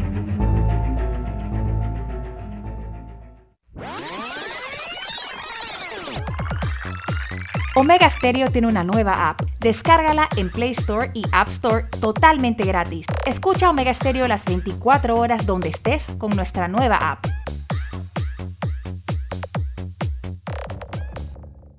Para anunciarse en Omega Stereo, marque el 269-2237. Con mucho gusto le brindaremos una atención profesional y personalizada. Su publicidad en Omega Stereo la escucharán de costa a costa y frontera a frontera. Contáctenos 269-2237. Gracias. Un medio que cumple su palabra dice toda la verdad. Credibilidad, imparcialidad, libertad, transparencia. El siglo y la estrella de Panamá tienen la palabra.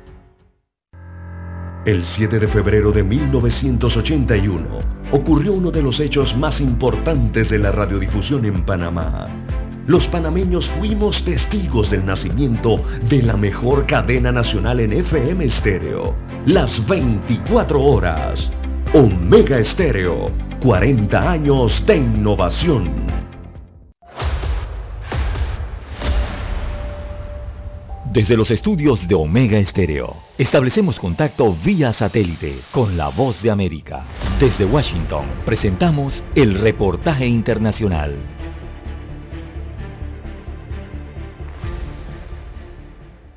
Autoridades de algunas regiones del país rechazaron el anuncio realizado por el Instituto Nacional de Estadística de Bolivia sobre la postergación del Censo Nacional de Población y Vivienda para el 2024, cuando se esperaba que se realice el próximo año. Según el presidente de la Brigada Parlamentaria de Santa Cruz, José Carlos Gutiérrez, el aplazamiento del censo significaría un incumplimiento de deberes. Están postergando al país y por supuesto están generando un incumplimiento de deberes. Bolivia estaría a la deriva y sin planificación El aplazamiento del censo afectaría la redistribución de recursos económicos y escaños legislativos. Además, tiene valoraciones políticas, aseguraron autoridades electas de oposición. El director del Instituto Nacional de Estadística, Humberto Arandia, justificó su decisión por falta de condiciones logísticas, financieras y técnicas, pero también responsabilizó por esta demora a la gestión de la expresidenta Yanine Áñez, quien actualmente permanece en la cárcel. Un proyecto censal es un proyecto extremadamente complejo. Entonces estamos hablando de manera optimista, si se cumplen todos estos requisitos, que mínimamente el censo se llevaría adelante en 2024. Ante la polémica, el gobierno del presidente Luis Arce aclaró a través de un comunicado del Ministerio de Planificación que aún no se definió una fecha para la realización del censo y que la postergación solo fue una sugerencia del director del Instituto Nacional de Estadística. La población de Bolivia se estaría aproximando a los 12 millones de habitantes y de estos, 8 millones están concentrados en los departamentos de Santa Cruz, La Paz y Cochabamba, según las proyecciones a 2021 del Instituto Nacional de Estadística, y la asignación de recursos va de acuerdo a este crecimiento poblacional. El último censo en Bolivia se realizó el 2012.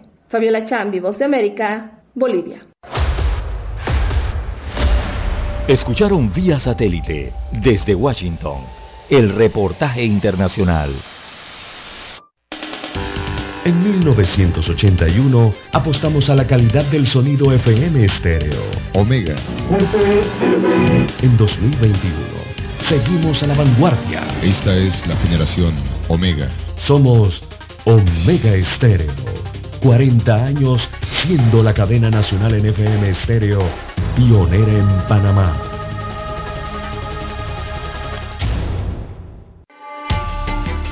Es momento de adentrarnos al mar de la información. Este es el resultado de nuestra navegación por las noticias internacionales más importantes en este momento.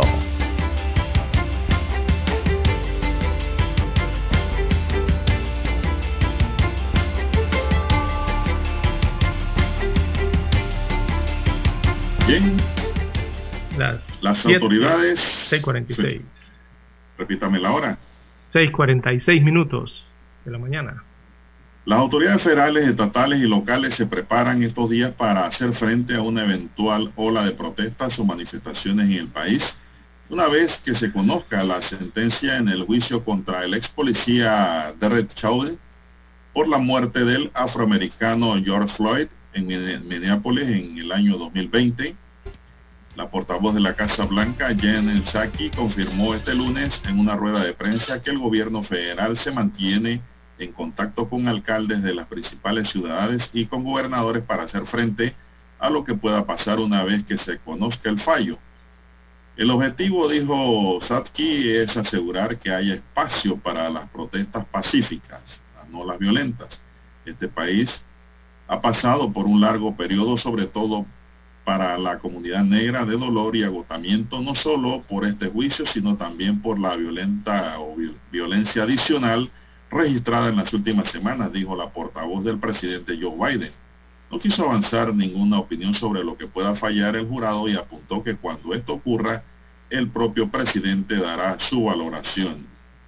Esto en Estados Unidos, Lara, por protesta van a ver si le va bien al policía en el juicio. Mm.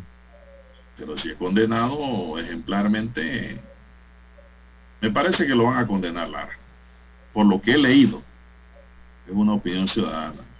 Habría que conocer el caso con detalle, ¿no? En cuanto a las pruebas, porque todos los casos, eh, sobre todo penales, Lara, se ganan o se pierden de acuerdo a las pruebas que se evacúan en audiencia. Y esto pues habría que ver allí. Sí, es que el, cierre de este, sí, el cierre que hizo el fiscal en los Estados Unidos, bueno, dramático también sus declaraciones, ¿no? En las que explicaba que Floyd eh, pedía ayuda con su último aliento, ¿verdad? Eh, y la forma entonces en que el, el ex, el hoy ex policía eh, se arrodillaba, ¿no? Con su con sus pies eh, en, contra del cuello de eh, el afrodescendiente en los Estados Unidos. y todo esto, ¿no? De cómo pedía ayuda en su último aliento y, y, el oficial no lo ayudó, ¿no? Eh, que no, no había seguido el entrenamiento y todos estos otros datos que dio el fiscal el día de ayer. Así que se espera el veredicto final. Recordemos que eh, este ex policía está acusado de asesinato y homicidio involuntario eh, del pasado 25 de mayo en este incidente que provocó intensas protestas en Estados Unidos y, en el mundo, en todo el mundo, contra la, justicia, la injusticia racial y también la brutalidad eh, policíaca. Eh, incluso don Juan de Dios el día de ayer, eh, no sé si esté muy relacionado con este tema de George Floyd, pero sí llamó la atención el día de ayer que el gobernador de Florida, del estado de Florida en los Estados Unidos de América, firmó ayer una polémica ley antiprotestas, ¿verdad? Que fortalece a la policía. Allá eh, de Santis, que es el gobernador de Florida, eh, dio entonces con esta ley más facultades a las fuerzas de seguridad y del orden para efectuar arrestos eh, en las manifestaciones y también esta ley también establece como que dificulta un poco más el tema de recortar el financiamiento a la policía, el financiamiento estatal en este caso, ¿no? Eh, muchos allá en Florida y en los Estados Unidos califican esta ley de inconstitucional eh, y el Partido Demócrata tampoco está muy de acuerdo con esta ley antiprotestas, pero el gobernador, bueno, la firmó y la hizo ley estatal. Eh, y va a estar activa esta ley hay que esperar entonces el tema que viene con los resultados de estos juicios o algún otro evento o hecho que se presente como recientemente se dio con la muerte de un latino también, eh, un joven latino, 13 años de edad, falleció en los Estados Unidos recientemente y que también eh, comenzó la efervescencia, ¿no? Con estos temas allá en la Unión Americana. Bueno, el Ministerio de Salud de Trinidad y Tobago negó este lunes cualquier vínculo entre la muerte de dos personas, incluido el ministro de Energía e Industria de ese país, Franklin Kahn, con la vacuna AstraZeneca que se administra en el país caribeño. La doctora Miriam Abo Richard, médico principal del Ministerio de Salud, dijo en conferencia de prensa que no se ha podido demostrar vínculos entre la aplicación de las vacunas con las muertes del ministro y de un jubilado de 60 años. Ambos hombres con problemas cardíacos murieron poco después de recibir la vacuna y el cuerpo de Khan fue encontrado en su domicilio el pasado sábado. No hay evidencia que sugiere que estas dos muertes que se informaron recientemente estén relacionadas con la vacuna AstraZeneca, dijo Abbott Richard. Me gustaría reiterar que de acuerdo con las recomendaciones de la Organización Mundial de la Salud, que analizó la seguridad y eficacia de las vacunas en un gran número de personas, la de AstraZeneca sigue siendo una forma segura y eficaz de protección para prevenir el COVID-19, agregó la doctora. Dijo que los beneficios de la vacuna superan en gran medida y significativamente los riesgos del virus. Las cifras publicadas por el Ministerio de Salud de ese país este lunes mostraron que el país ha registrado tres muertes y 164 nuevos casos del virus en las últimas 24 horas, la tercera cifra más alta desde que estalló la pandemia en marzo del año pasado. Esto es en Trinidad y Tobago, don César. Bien, así es, don Juan de Dios, y por el Caribe. Bueno, nada más resaltar lo del Caribe, lo que concluyó el día de ayer con el Congreso del Partido Comunista Cubano, don Juan de Dios, en esa isla. Porque ya el apellido Castro no está al frente. Eh, de la isla. Eh, ayer eh, se, dio escogencia, ya todos conocían del retiro de Raúl Castro, se oficializó finalmente y ahora es electo Miguel Díaz Canel Bermúdez como primer secretario del Comité Central del Partido Comunista Cubano. Ayer hicieron el anuncio a través de la cuenta de Twitter de este, este partido único que hay en la isla de Cuba. Solamente ahí están prohibidos los partidos, nada más este partido es el único, ¿no? Así que Cuba da, digamos, vuelta a una página de primero de los gobiernos de los hermanos Castro ¿verdad? Los dos hermanos Castro, con el retiro ya finalmente de Raúl Castro a los 89 años de edad. Se dio una transición simbólica allí el día de ayer pero eh, nada cambia en la línea política del país, eh, de esa isla, don Juan de Dios, uno de los últimos eh, países comunistas en el mundo, ¿no? Así que, bueno, estarán realizándose los análisis de qué realmente, qué efectos tendrá este cambio dentro del Partido Comunista en Cuba, porque pareciera que en Cuba hay hasta una contrarrevolución interna, ¿no? de eh, las situaciones que se presentan en esta isla, eh, políticamente, ¿no? Bueno, eh, no creo que haya mayor cosa cuando hay un adoctrinamiento, ¿no? De, su población. Así que se ha comentado, Lara, en redes internacionales y medios internacionales de que Raúl Castro pues abandona el cargo con algunas enfermedades que están desmejorando su condición de vida. Y por esa razón pues ha tenido que dejar el poder. Esto hay que ver en los próximos días y pues cuál es la condición de salud de Raúl Castro realmente. No, y lo otro, que tiene que, es, lo otro que tiene que ver allí es el relevo generacional, don Juan de Dios. El Partido Comunista, eh, sus militantes, casi la mitad de ese partido y sus militantes tienen más de 50 años de edad, don Juan de Dios. Entonces, evidentemente, allá en la isla cubana, eh, las aspiraciones de los jóvenes, que suponemos también están inscritos en ese partido, eh, están frustradas esas aspiraciones porque la mayoría es personas adultas y no hay como ese relevo generacional, ¿no? Eh, de que de que hay que tiene que venir ese relevo. Y lo otro principal allí es que bueno, eh, hay que ver por qué lucha Cuba ahora, porque en Cuba, según lo, que indican los reportes, ya hay como una falta de voluntad pues, de la misma población en aceptar de que ya no se necesita luchar por una revolución, sino se necesita administrar un país. Entonces allí vienen eh, los grandes retos de los que van a dirigir esta, esta isla. Sobre todo ahora el gran reto que le toca a este señor Miguel Díaz Canel Bermúdez, al frente del país llamado Cuba. Bueno, señoras y señores, son las 6.57 minutos. Lara, voy a darle un repaso rápidamente aquí a algunos WhatsApp que nos llegan. Tengo bastante información que nos ha llegado aquí a través de los WhatsApp y opinión de los oyentes. Vamos a ver aquí.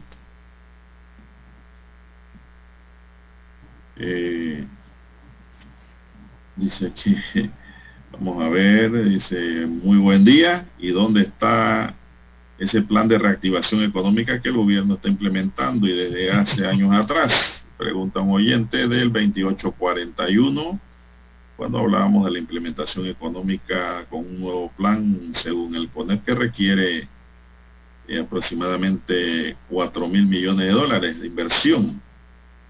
Dice el oyente aquí. sí, en el, mundo, en el mundo Sí, esto en el mundo post-COVID, don Juan de Dios, porque la verdad es que esos planes, eh, no podemos esperar que sea un plan igual a, esos que antes se llamaba para reactivar la economía eh, en un mundo sin COVID. El mundo llegó el COVID y el COVID cambió toda esa situación. Y eh, ahora para rescatar lo que hay que rescatar, don Juan de Dios, yo creo que se requieren herramientas distintas, ¿no? Ya no va a ser tan igual como se decía en, años anteriores, en décadas anteriores. Recordemos que Panamá, eh, reactivación, me escribe.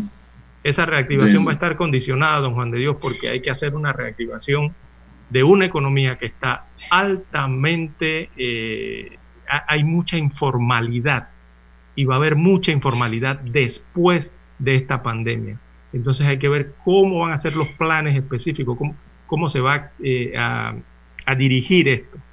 Bueno, ahí le voy a enviar el plan, ya me llegó el plan del CONEP, se lo voy a enviar para que lo lea detalladamente.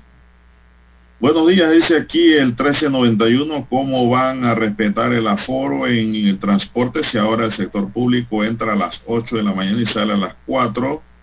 Verá el metro y el bus lleno, gracias, saludos. Bueno, sí, desde ayer se ordenó ya Lara volver todos a las oficinas a trabajar y en y, en las instituciones donde trabajaban una semana, si una no, todos tienen que ir ahora.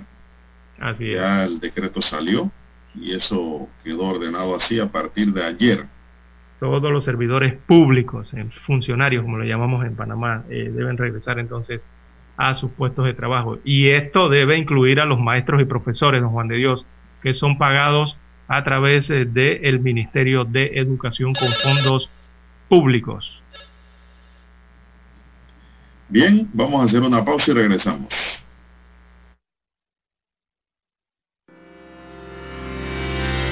Esta es la hora. 7 AM. 7 horas. Omega Estéreo, 40 años con usted en todo momento. El satélite indica que es momento de nuestra conexión. Desde Washington vía satélite y para Omega Estéreo Panamá, buenos días América. Buenos días América, vía satélite desde Washington.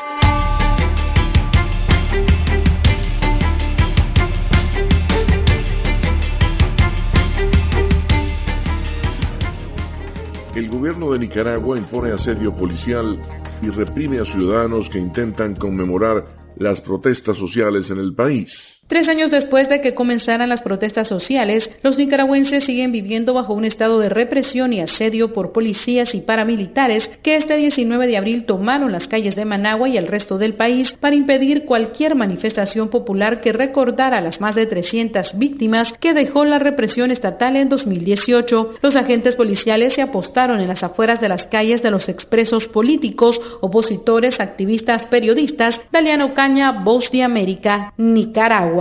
El presidente electo de Ecuador, Guillermo Lazo, tiene como prioridad trabajar en el plan de vacunación y promete transparencia en su gestión. El Consejo Nacional Electoral oficializó los datos para proclamar al presidente Guillermo Lazo como ganador con el 52,36% de los votos válidos. Con una reunión en Carondelet entre los presidentes Moreno y Lazo, continuó el proceso de transición que inició con un equipo formado por los presidentes saliente y entrante. Guillermo Lazo mencionó. Poder eh, empaparme sobre algunos puntos del Estado. Creo yo que el primero de ellos será la vacunación.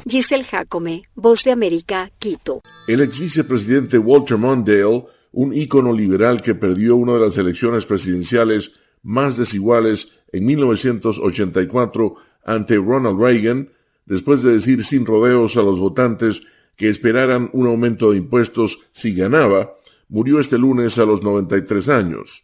El fallecimiento del también ex senador, embajador y fiscal general de Minnesota fue anunciada en un comunicado de su familia. El presidente de China Xi Jinping propuso este martes una gestión más equitativa de los asuntos globales y en un rechazo implícito al dominio de Estados Unidos dijo que unos gobiernos no deberían imponer normas a otros. Todos los estadounidenses mayores de 16 años ya pueden registrarse para tener acceso a la vacuna contra el COVID-19 en un hecho sin precedentes y mucho antes de la fecha prevista, situando así a Estados Unidos en un nivel muy por encima del resto de países del mundo. La secretaria de prensa de la Casa Blanca, Jen Psaki, explicó en rueda de prensa cómo ha podido alcanzarse este significante hito. Entramos en una nueva fase de nuestro programa de vacunación a partir de hoy, todas las personas mayores de 16 años en todos los estados son elegibles para la vacuna. Gracias a las agresivas acciones que hemos tomado dentro de nuestra respuesta gubernamental de tiempos de guerra, tenemos suficiente suministro de vacunas para que todos los adultos se vacunen. Saki también remarcó que al menos el 90% de la población en Estados Unidos tiene acceso a un centro de vacunación en un ratio de 8 kilómetros del lugar en el que vive y continúan trabajando para implementar nuevos sitios de vacunación para alcanzar a las poblaciones con mayor dificultad de acceso. Uno de cada cuatro estadounidenses ya ha sido completamente vacunado y la directora de los Centros para el Control y la Prevención de Enfermedades, doctora Rochelle Walensky, recordó la gran eficacia de las vacunas como medida de prevención. Hasta ahora, de más de 84 millones de personas que están completamente vacunadas, solo hemos recibido informes de menos de 6.000 casos. Aunque este número es de 43 estados y territorios y probablemente sea una subestimación, supone un punto realmente importante. Estas vacunas están funcionando. De los casi 6.000 casos, aproximadamente el 30% no presentaba ningún síntoma. Esta es una noticia realmente alentadora. Valensky determinó que la eficacia de las vacunas probada en los ensayos clínicos ahora está siendo demostrada en el mundo real, más allá de los laboratorios. Y en la cara B de la pandemia, Estados Unidos registra un leve ascenso en el número de nuevos casos y las cifras de incidencia por COVID-19 continúan elevadas, una situación que no deja de preocupar a las autoridades sanitarias, quienes insisten en la importancia de no relajar las medidas de seguridad que hasta ahora han demostrado proteger a la población contra la enfermedad. Judith Martín Rodríguez, Voz de América. Desde Washington vía satélite y para Omega Estéreo de Panamá hemos presentado Buenos Días América. Buenos días América, vía satélite desde Washington. La mejor franja informativa matutina está en los 107.3 FM de Omega Estéreo, 530 AM. Noticiero Omega Estéreo presenta los hechos nacionales e internacionales más relevantes del día. 7.30 AM. Infoanálisis. Con entrevistas y análisis con los personajes que son noticia. De 8 y 30 a 9 y 30 de la mañana, sin rodeos. Con Álvaro Alvarado. De lunes a viernes. Por Omega Estéreo.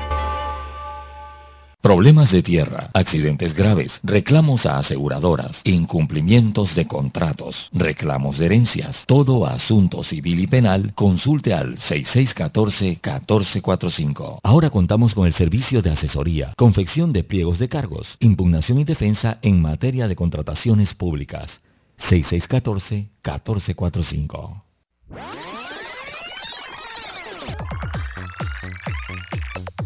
Omega Stereo tiene una nueva app. Descárgala en Play Store y App Store totalmente gratis. Escucha Omega Stereo las 24 horas donde estés con nuestra aplicación 100% renovada.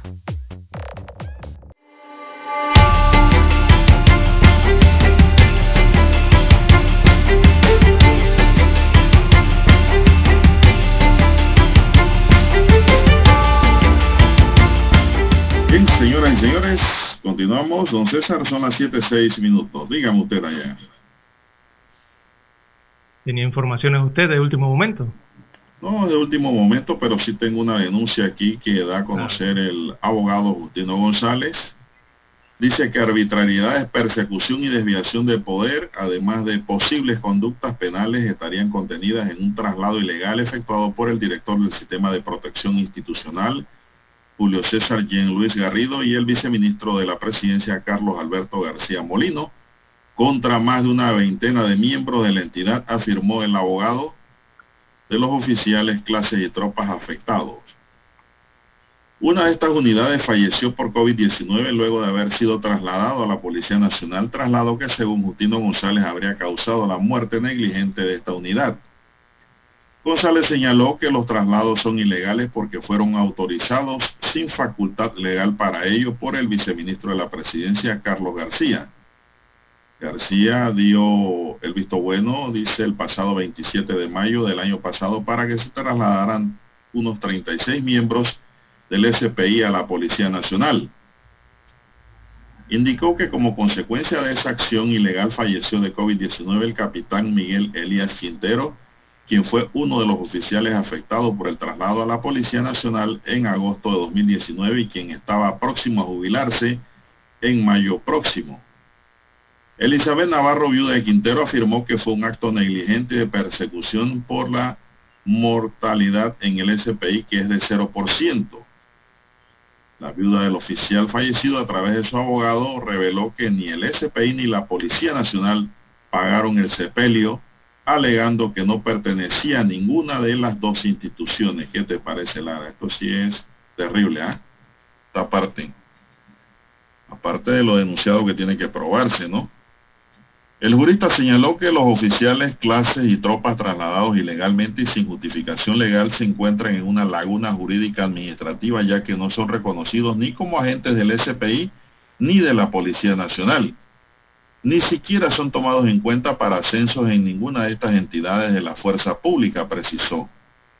El abogado González manifestó que acreditará en los diversos procesos legales la supuesta desviación de poder con apariencia de legalidad y las conductas dolosas con el fin ilícito de perseguir a los enemigos del director del SPI y del subdirector de esa institución. Bueno, una denuncia pública que hace el abogado junto a la viuda que aparece hoy en la Estrella de Panamá bajo la rúbrica del reconocido periodista Gustavo Aparicio y que en verdad Lara hace, hace pensar cómo es posible que un hombre muere por COVID-19 y ni la policía nacional ni el SPI dan un centavo para su sepelio, aduciendo que no están ni, ni allá ni acá. Son cosas que yo no entiendo de verdad. Algo anda mal aquí. Algo anda mal. En las 7.10, eh, 7.10 minutos de la mañana en todo el territorio nacional, eh, bueno, don Juan de Dios, eh, han recuperado dos cuerpos eh, y sigue la búsqueda de cuatro desaparecidos. Esto en la, La comarca. Nave Buglé. Sí. Eh, uno de los cuerpos recuperados es el de un hombre del sector de Piedras Rojas y el otro cuerpo recuperado es de un menor del sector de Tolote, según informan las autoridades. También ayer eh, se rescataron a dos, perdón, dos venezolanas, ¿verdad? Y a una panameña en el distri- distrito de Tierras Altas, allá en la provincia de Chiriquí. Y esto, bueno, ocurre producto de las lluvias eh, que se están registrando en el país. Ayer se dio ese rescate de tres bañistas. Eso fue en Cuesta de Piedra, en Tierras Altas de Chiriquí. Unas jóvenes de 38 años de edad, otra de 26 y otra de 32, eh, que habían quedado atrapadas eh, en este sector turístico eh, cuando el nivel del río empezó a elevarse. Eso es en el área del caño de Macho de Monte, ¿verdad? Y bueno, esto es producto de de la elevación de los niveles de los ríos, eh, de algunas crecidas que se han registrado producto de las últimas lluvias. Que por cierto, don Juan de Dios, las lluvias van a continuar el día de hoy, de hoy, según se pronostica a través de hidrometeorología, las lluvias van a continuar hoy, así que a tener precaución eh, en ambos litorales, tanto el Pacífico como el caribeño. Bueno, Lara, ¿está preparado usted para el juego de hoy? ¿Va a ir a ver ese partido? Eh, bueno, con esto que me están pronosticando lluvias para la noche, eh, habría que pensarlo. Lleve Habría su paraguas. Lleve su tres mascarillas, su paraguas y su capote. Cuatro, lleve cuatro por si las moscas. Se le daña una. Tenga No la de debe llevar más para auxiliar al que se queda sin mascarilla. Exacto, y no lo dejan entrar entonces porque le falta una mascarilla. Usted se la dona allí. Y esas mascarillas que llevan es para llevarlas todas puestas una tras una encima de otra o para irlas cambiando en el tiempo. Debe ser Claro. para irlas cambiando porque si les van a permitir eh, vasos térmicos o algún o ingerir algún tipo de bebida no alcohólicas, eh, evidentemente pueden humedecerse, ¿no? Así que debe ser para que se las cambien constante eh, a, a lo largo de los nueve episodios. O sea, tres por una cada tres episodios. Sería, no sé. Y hay que llevar una cuarta por si hay episodios extra. Por eso le digo, lleve la cuarta. Uno no sabe. Acuérdense que el béisbol es el único deporte en donde no debe haber empate. Exactamente.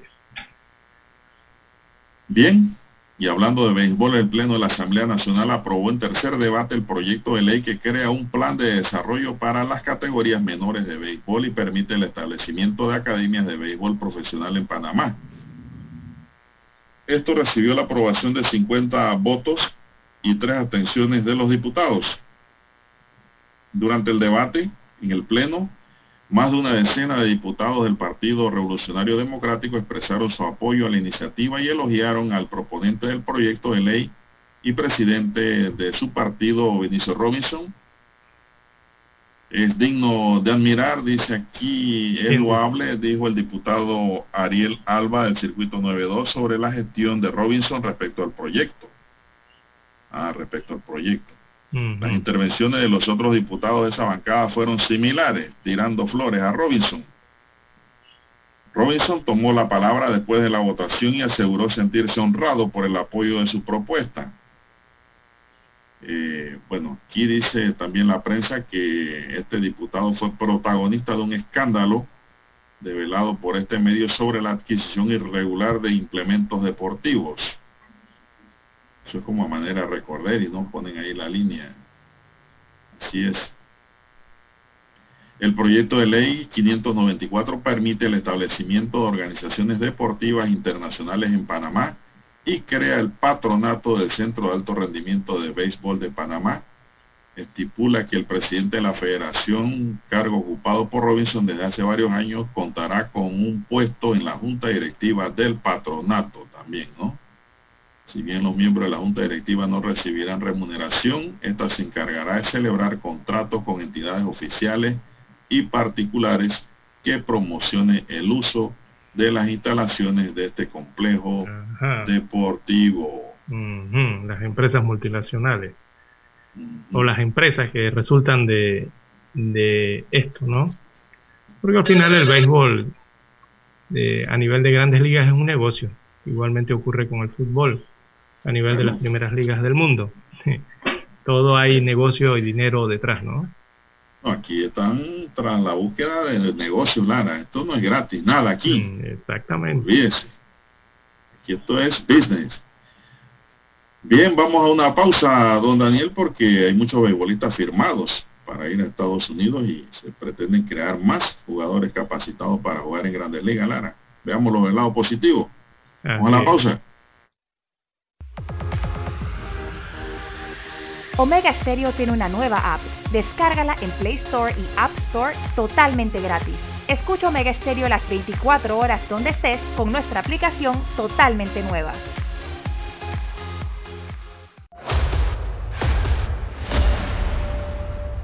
Desde los estudios de Omega Estéreo, establecemos contacto vía satélite con la voz de América.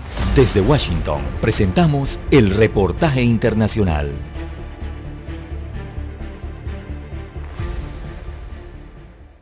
El presidente Miguel Díaz Canel se convirtió en primer secretario del Partido Comunista de Cuba, PCC, un cambio generacional que, por primera vez en décadas, deja afuera a un dirigente de apellido Castro en la máxima dirección política de la isla. Díaz Canel reemplazó al exmandatario Raúl Castro, quien el viernes había informado que no aceptaría una reelección como líder del poderoso PCC. Medios de prensa oficiales dieron a conocer la noticia sin detalles tras el inicio de la última jornada del octavo Congreso Quinquenal de la organización política que se desarrolló a puertas cerradas desde el pasado 16 de abril y en cuyo cierre se oficializó también el Buró Político y un comité central de un centenar de miembros. Sin embargo, Castro, de 89 años, fue más allá y tampoco apareció en el listado del Buró Político ni entre los miembros del Comité Central proporcionado por el portal Cuba Debate, como tampoco figura allí el segundo secretario, un puesto que también desapareció en esta elección, José Ramón Machado Ventura, uno de los más ortodoxos dirigentes de la vieja guardia. En 2018, Díaz Canel, un ingeniero de profesión que este martes llega a los 61 años de edad, había sucedido a Castro como mandatario del país y en 2019 fue ratificado por la nueva constitución al frente del Ejecutivo. Leonardo Bonet, Voz de América, Washington. Escucharon vía satélite desde Washington el reportaje internacional. Para anunciarse en Omega Estéreo, marque el 269-2237. Con mucho gusto le brindaremos una atención profesional y personalizada. Su publicidad en Omega Estéreo. La escucharán de costa a costa y frontera a frontera. Contáctenos 269-2237. Gracias. 7.30 AM Infoanálisis, con entrevistas y análisis con los personajes que son noticia. La mejor franja informativa matutina está en los 107.3 FM de Omega Estéreo, cadena nacional.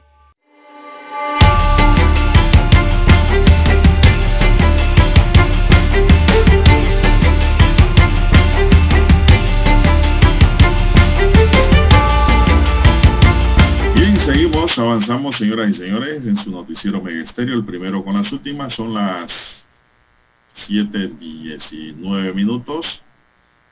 Así es.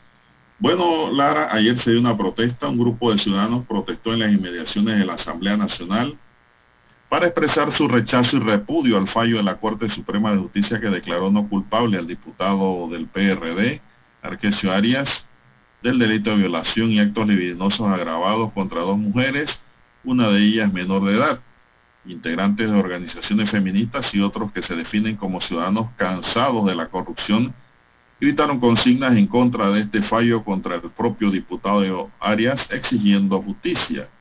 Durante la protesta hubo momentos de tensión entre los manifestantes y la Policía Nacional que cercó el Palacio Legislativo con vallas metálicas y unidades del control de multitudes. Tras un breve enfrentamiento entre la fuerza de seguridad y los protestantes, se reportó la detención de al menos dos personas. No es no, estamos por las que han silenciado, ni una más. Era el mensaje plasmado en uno de los carteles que portaba una de las manifestantes. La declaración de no culpable se dio debido a que la votación de los magistrados, nueve en total, fue de 5 contra 4, es decir, que no se obtuvo la mayoría calificada necesaria para un fallo de culpabilidad. Mientras se realizaba la protesta en el Pleno que sesionaba en esos momentos, diputados de la bancada independiente presentaron un anteproyecto de ley para modificar el Código Procesal Penal, para modificar este tipo de juicios especiales para que procesos legales contra diputados sean definidos en la Corte por mayoría simple, Lara, es decir, 5 a 4, no calificada como de 6 a 3 en adelante. No el dos tercios, no, sino eh, sería de 6 votos a favor de la condena. Eh, bueno, don Juan de Dios, sigue esta problemática, es evidente que, digo, eso, ya eso es un sentir ciudadano, no simplemente por el hecho de este juicio sino de lo que ya hemos visto en juicios anteriores y todo lo que tiene que ver cada vez que un diputado tiene que eh, ser investigado por la Corte Suprema de Justicia o viceversa, cuando un magistrado de la Corte Suprema de Justicia tiene que ser investigado y enjuiciado por los diputados en la Asamblea Nacional.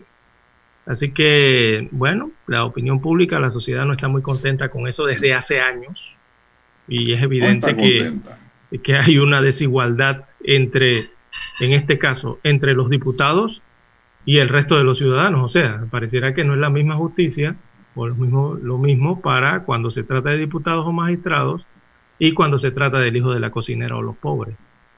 Parece que hay una justicia para los pobres y la otra, bueno, la estamos buscando todavía. Así que hay una desconfianza, realmente hay una desconfianza en el sistema, la desconfianza es por parte de la ciudadana, ciudadanía y eso se palpa, se vive todos los días y requiere de que se hagan modificaciones eh, a, esa forma, ¿verdad? Para asegurar que, bueno, la gente tenga o, vuelva la confianza de las personas hacia este sistema, sobre todo en cómo se eh, investiga y se enjuicia a los magistrados y a los diputados, tanto del judicial como del legislativo. Eso enmarcado dentro de, lo que, de lo que resultó de, esta, de este juicio a Arquesio Arias. Bueno, es un tema, Lara, que hay que tocar. Ya está presentada la propuesta. Nosotros esperamos que los diputados aprueben esto también rápidamente porque consideramos de que eh, crea un fuero y un privilegio para los diputados al existir este tipo de votación de 6 a 3. Bueno, no sé si tienes algo más que añadir al tema, Lara, es un tema que no se agota aquí. Vamos a ver si los las supuestas víctimas eh, acuden a los estrados internacionales, Lara, en busca de justicia. Dijeron que iban a la Comisión Interamericana de Derechos Humanos, ¿no? A, eh, a interponer entonces eh, sus respectivas eh, quejas y, y, bueno, a que investigaran allá también. Pero eso, bueno, les va a tomar Pero tiempo. el, ¿no? el- el problema es que eso cuesta, Lara. Claro, y El- tiempo. El, alcance de la justicia cuesta. Ese es el problema principal. Si no hay recursos financieros, no hay recursos económicos para recurrir, no se puede hacer. Ese es el problema que yo veo allí. Sí, Bueno, y usted que es un estudioso de la atmósfera Lara, hoy martes 20 de abril podría estar ingresando al país la nube de dióxido de azufre, que actualmente se encuentra en territorio colombiano desde el 12 de abril, confirmó el director del Laboratorio de Física de la Atmósfera de la Universidad de Panamá, Alfonso Pino Grael. En Colombia durará una semana, mientras que en Panamá se espera dure unos tres días, indicó el físico. La nube se originó tras la erupción del volcán La Soufrière, ubicado en la isla de San Vicente y Granadinas, que produjo gran cantidad de gases y partículas. Dichas emisiones alcanzaron una altura de aproximadamente 10 kilómetros sobre la superficie de la isla, confirmó el Instituto de Hidrología, Meteorología y Estudios Ambientales de Colombia. Pino explicó que en estos momentos la nube de dióxido de azufre se mantiene en territorio colombiano y se espera que comience a salir y llegar a Panamá, pero en una concentración que puede ser más baja. Bueno, Lara, con más razón hay que usar mascarilla ahora. Así mismo es. Eso va a ayudar bastante, ¿ah? El- le, le- le voy a decir que dicen que los que se pueden afectar son las personas asmáticas, Lara, personas con problemas respiratorios siempre, ante estas eventualidades físicas en la atmósfera.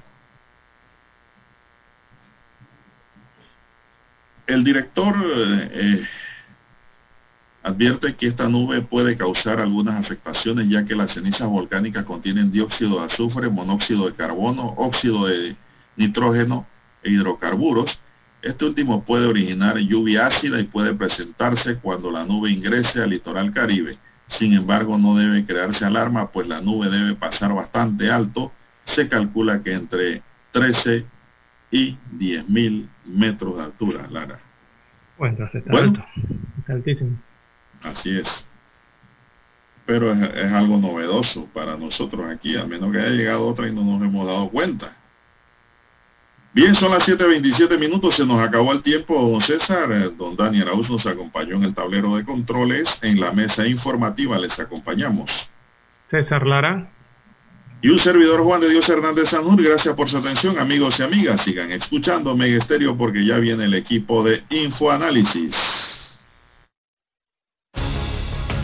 Hasta aquí,